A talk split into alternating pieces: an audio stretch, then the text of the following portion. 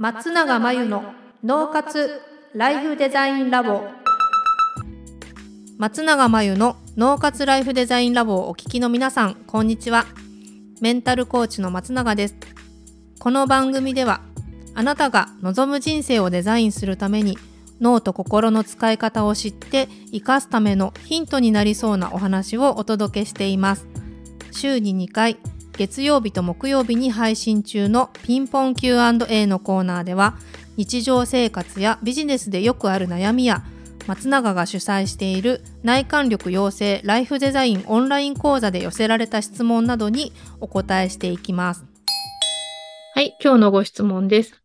同僚が悩んでいるようだったので相談に乗ってあげようと思って話を聞いたのですが本音で話してくれていない気がします。かといって相談したくないとかではなく、聞いてほしそうだなとは感じています。私の聞き方が悪いんでしょうか？というご相談ですね。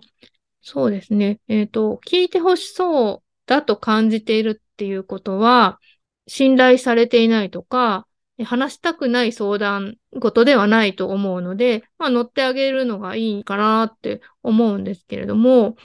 まあ、なんとなくね、本音でまだ話してくれていないような気がするってことはあると思いますね。で、こういう時に、なんか自分の聞き方が悪いのかなと思って、まあいろいろ質問を変えて、手を変え、品を変え、立て続けに聞いちゃうことってあると思うんですよね。で、これ私なんかもよくあるんですけど、よくあるのは、相手に質問をして、相手が考えている間に違う質問をまた投げちゃうみたいな。これって本音を話してほしいなとか、相談に乗ってあげたいなと思って、こちらが何か一つ質問をした時に、結構本人も自分の中の頭をまとめるのにとか、気持ちをまとめるのに時間がかかってることってあるんですよね。それをなんか答えてこないからとか、答えに詰まってそうに見えるから、違う質問の方がいいかなって言って、違う質問しちゃうと、またせっかく今考えてたこととか、まとまってきてたこととか、言おうと思ってたことが、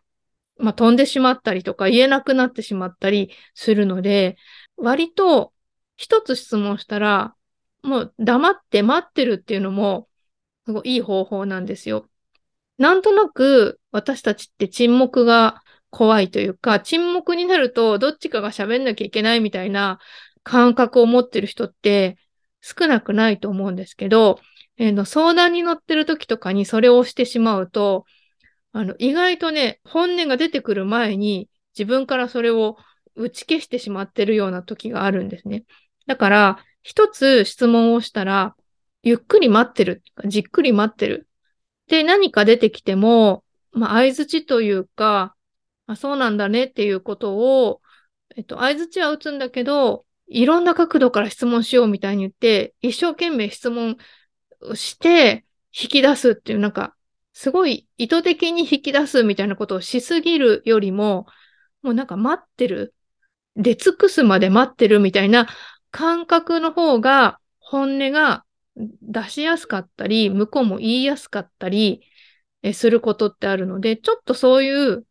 なんか落ち着いて待ってる引き出す側が必死になってつつくんじゃなくって、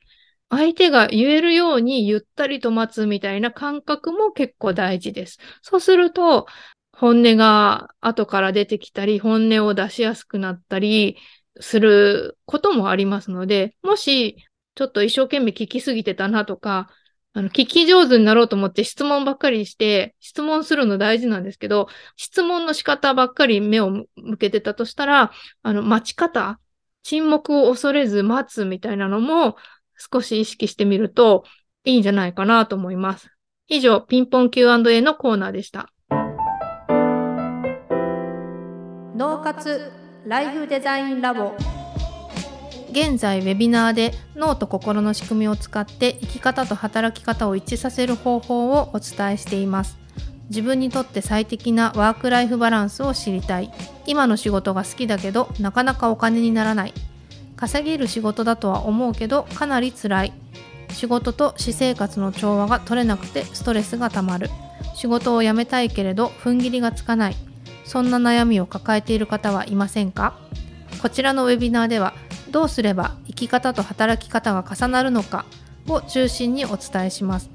そしてあなたの脳の特徴について知り最適なワークライフバランスを知るヒントをつかむためにはというお話をします。スマホやパソコンから無料で参加できます。詳しくはポッドキャストの説明欄に URL を載せていますのでぜひチェックをしてください。それでは次回の脳活ライフデザインラボでまたお会いしましょう。